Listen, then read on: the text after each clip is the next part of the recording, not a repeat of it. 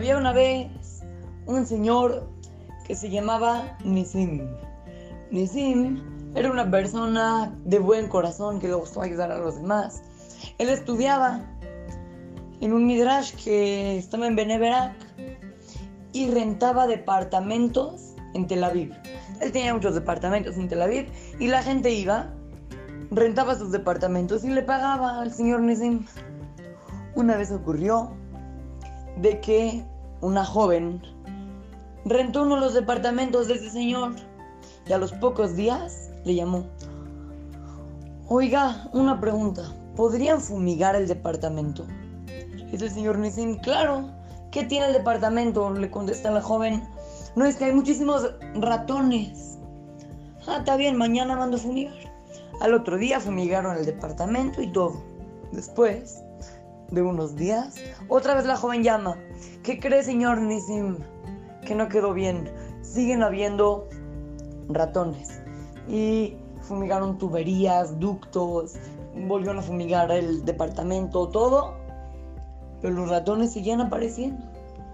Así que esta joven le llamó al señor Nisim y le dijo, no, no se han ido los ratones. El señor Nisim le dijo, bueno, no te preocupes, te regreso el dinero que me diste por adelantado y busca otro departamento. Pero la joven contestó, no, su departamento me encantó. ¿Qué hago? Señor Nisim ya no sabía qué hacer, le dijo, dásela acá, dale dinero a los pobres. Y ahí colgaron. Y ya, la joven ya no volvió a llamar. Pasó un año, dos años. Y la joven pagaba cada mes el, lo que costaba la renta. Y normal, ya nunca volvió a llamar sobre los ratones. Después de tres años, esta jovencita le llamó al señor Nessim y le dijo, muchas gracias por rentarme el departamento, pero ya me voy a ir, me voy a casar.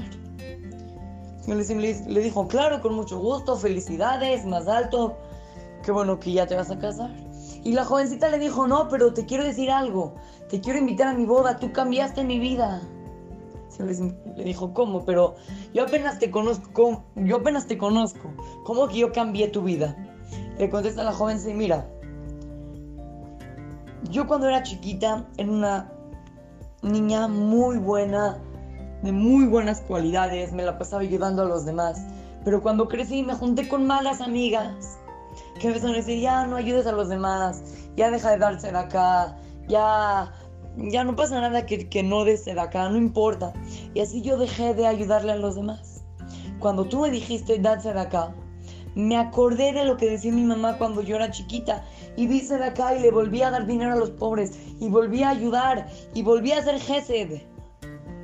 Y entonces, otra vez, ahora yo soy una mujer de buenas cualidades que ayuda a los demás. Gracias a ti, yo cambié mi vida. Niños, hay que aprender. No hay que juntarnos con malos amigos. Si luego vemos que llegan tus papás y te dicen, oye, mira, este niño siento que no es buen amigo, no te juntes con él, pues no hay que hacerlo. O que luego tú te das cuenta que tu amigo eh, dice groserías y, y molesta a los demás. No te juntes con él, porque cuando una persona se junta con gente mala, luego se le pueden llegar a pegar esas cualidades. Así es que, lo saludan su querido amigo Shimon Romano para Try to Go Kids, el Motora Montes Sinaí.